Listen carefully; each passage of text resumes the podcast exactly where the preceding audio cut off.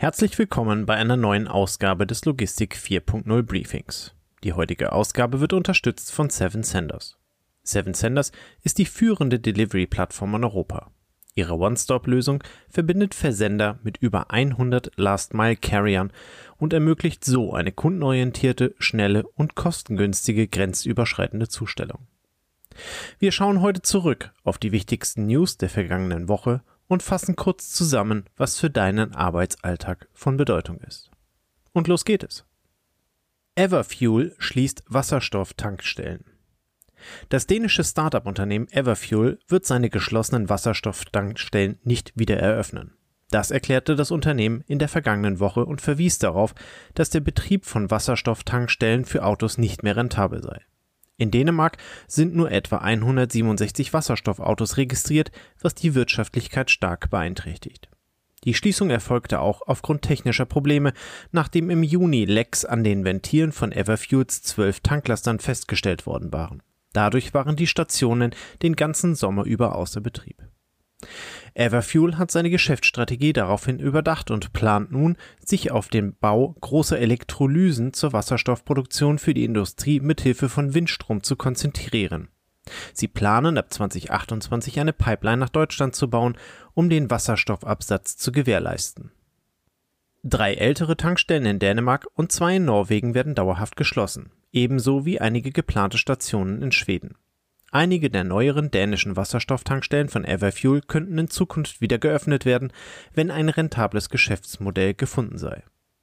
Everfuel betont jedoch, dass die Zukunft der Tankstellen in erster Linie für Lkw gedacht ist, da die Europäische Union ihre Mitgliedstaaten verpflichtet, bis 2030 ein Netz von Wasserstofftankstellen an den wichtigsten Verkehrsrouten aufzubauen. Insgesamt ist dies ein Rückschlag für die Brennstoffzellentechnologie in Dänemark und zeigt die Herausforderung bei der Etablierung von Wasserstoff als alternative Antriebswelle aufgrund der geringen Nachfrage und technischer Probleme. Milliarden für das Schienennetz. Die Zeit berichtet über eine Einigung der Bundesregierung und der Deutschen Bahn. Gemeinsam haben sie das ehrgeizige milliardenschwere Sanierungsprojekt für das deutsche Schienennetz gestartet. Bis zum Jahr 2030 sollen rund 40 Bahnstrecken in Deutschland umfassend modernisiert werden. Bundesverkehrsminister Volker Wissing gab bekannt, dass trotz angespannter Haushaltslage bis 2027 zusätzlich rund 40 Milliarden Euro in die Deutsche Bahn investiert werden sollten. Dies stellt das größte Infrastrukturprogramm für das Schienennetz und die Bahnhöfe seit der Bahnreform 1994 vor. Die Deutsche Bahn hatte zuvor einen Bedarf von 45 Milliarden Euro für die Modernisierung der Schieneninfrastruktur angemeldet und Wissing kündigte an, die fehlenden Mittel in den kommenden Jahren bereitzustellen. Das Schienennetz sei jahrzehntelang vernachlässigt worden und habe seine Grenzen erreicht, was nicht mehr akzeptabel sei. Die Sanierung des Schienennetzes wird mit monatelangen Streckensperrungen einhergehen, was erhebliche Umleitungen für den Zugverkehr zur Folge hat. Die ersten Sanierungsarbeiten beginnen 2024 auf der Strecke zwischen Frankfurt am Main und Mannheim, gefolgt von den Korridoren zwischen Emmerich und Oberhausen in Nordrhein-Westfalen sowie zwischen Hamburg und Berlin in 2025. Die letzte der insgesamt 40 Korridore, die saniert werden sollen, ist Mannheim-Karlsruhe, bei dem die Arbeiten im Jahr 2030 beginnen. Zusätzlich zur Sanierung des Schienennetzes ist die Gründung einer neuen Infrastrukturgesellschaft namens Intrago geplant. Die Gesellschaft wird unter dem Dach des DB-Konzerns angesiedelt sein und die Teilgesellschaften DB Netz und DB Station und Service zusammenführen. Ihr Hauptzweck ist sicherzustellen, dass die vom Bund bereitgestellten Mittel ausschließlich in die Infrastruktur investiert werden und nicht in den Fahrbetrieb fließen. Kritiker hatten zuvor gefordert, das Netz vollständig vom Bahnkonzern zu trennen. Hamburg und die MSC vereinbaren eine Kooperation. Die Stadt Hamburg und die weltweit größte Containerreederei MSC Mediterranean Shipping Company haben eine strategische Partnerschaft angekündigt, bei der MSC in den Hamburger Hafenlogistik kurz HHLA einsteigen wird. Der Senat und das Unternehmen unterzeichneten einen verbindlichen Vorvertrag, der vorsieht, dass die Stadt Hamburg 50,1 Prozent der Anteile an einem Joint Venture hält, während MSC 49,9 Prozent der Anteile kontrolliert. Derzeit besitzt die Stadt Hamburg etwa 69 Prozent der Hala. Um diese Vereinbarung zu ermöglichen, wird MSC ein Übernahmeangebot für alle frei gehandelten Hala-Aktien zu einem Preis von 16,75 Euro je Aktie unterbreiten, während der aktuelle Aktienkurs bei etwa 11,50 Euro liegt.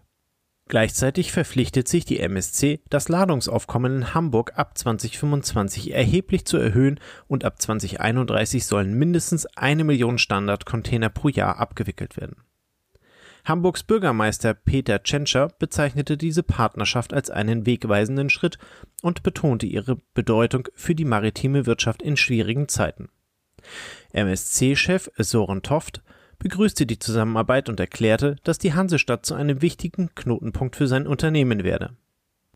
Er kündigte zudem den Bau einer neuen Deutschlandzentrale in der Hafen City an, was zu einer Verdopplung der Mitarbeiteranzahl in Hamburg führen wird. Wirtschaftssenatorin Melanie Leonhardt betonte, dass die Hala weiterhin in Hamburger Hand bleibe, aber mit einem starken Partner an ihrer Seite. Die grundlegenden Verhandlungspunkte mit MSC konzentrierten sich darauf, die Mehrheit und die Mitbestimmung zu sichern, was laut Finanzsenator Andreas Dressel erfolgreich erreicht wurde. Die geplante Partnerschaft mit MSC führte zu Spannungen mit dem Milliardär Klaus Michael Kühne, der zuvor Interesse an der Übernahme der Aktienmehrheit an der Hala gezeigt hatte.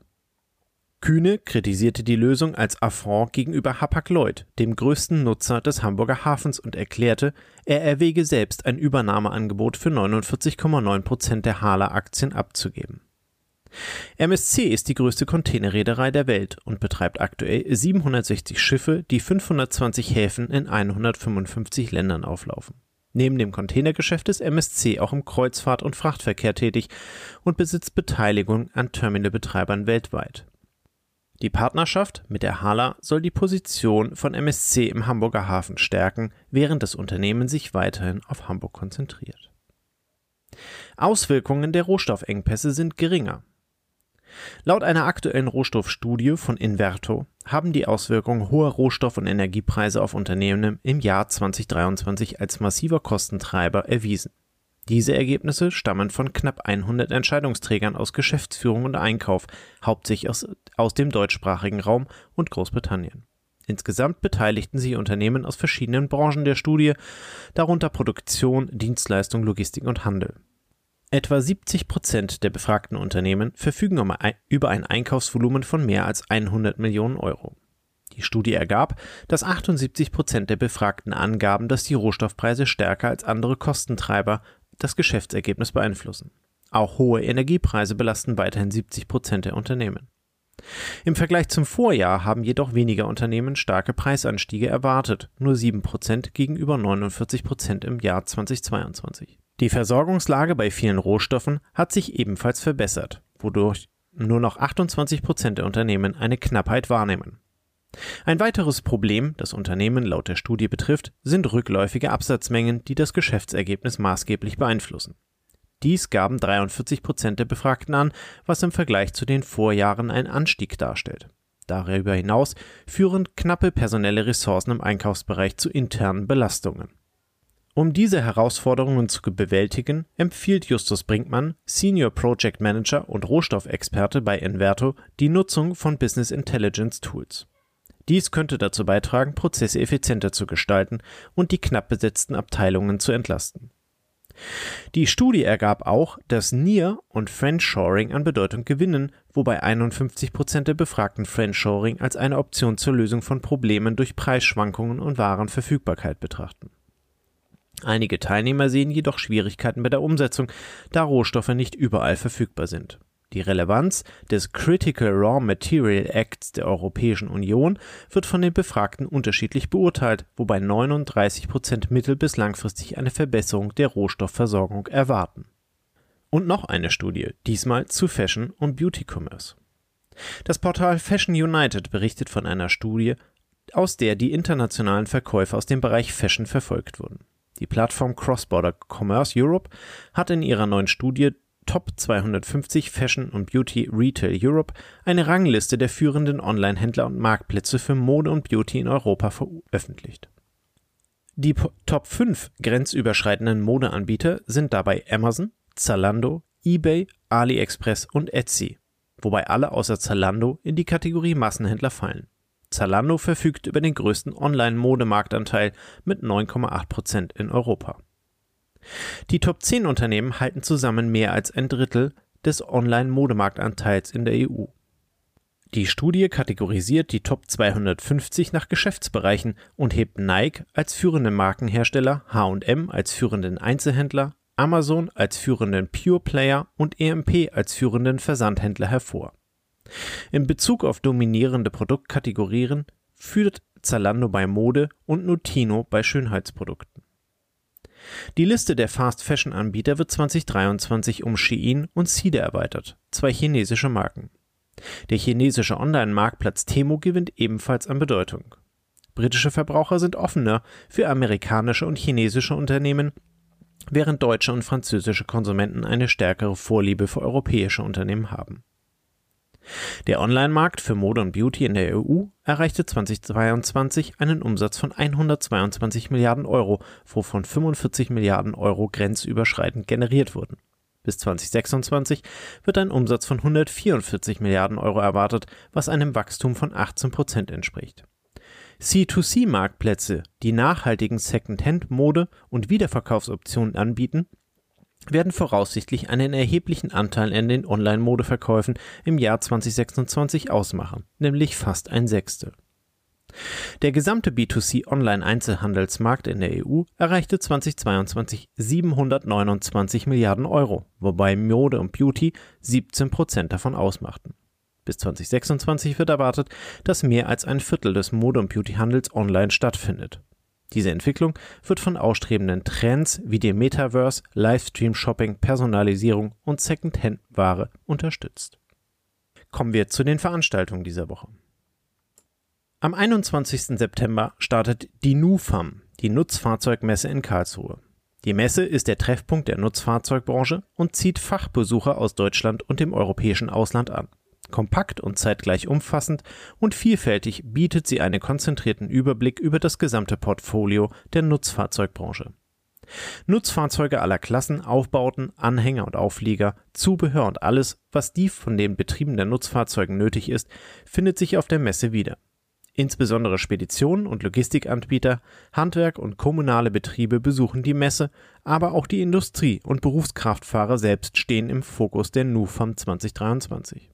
Kurze Wege sowie die sinnvolle Kombination aus Ausstellung und Fachprogramm machen die NUFAM für vier Tage für wertvolle Informations-, Präsentations- und Entscheidungsplattform der gesamten Branche.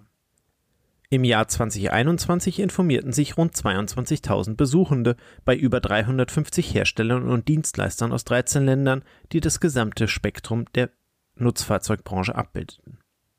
Die Veranstaltung läuft bis zum 24. September. Mehr dazu findet ihr unter www.nufam.de. Am 26. September bietet das Stückgutsymposium der DVZ in Köln die beiden Schwerpunkte Marktentwicklung und Digitalisierung.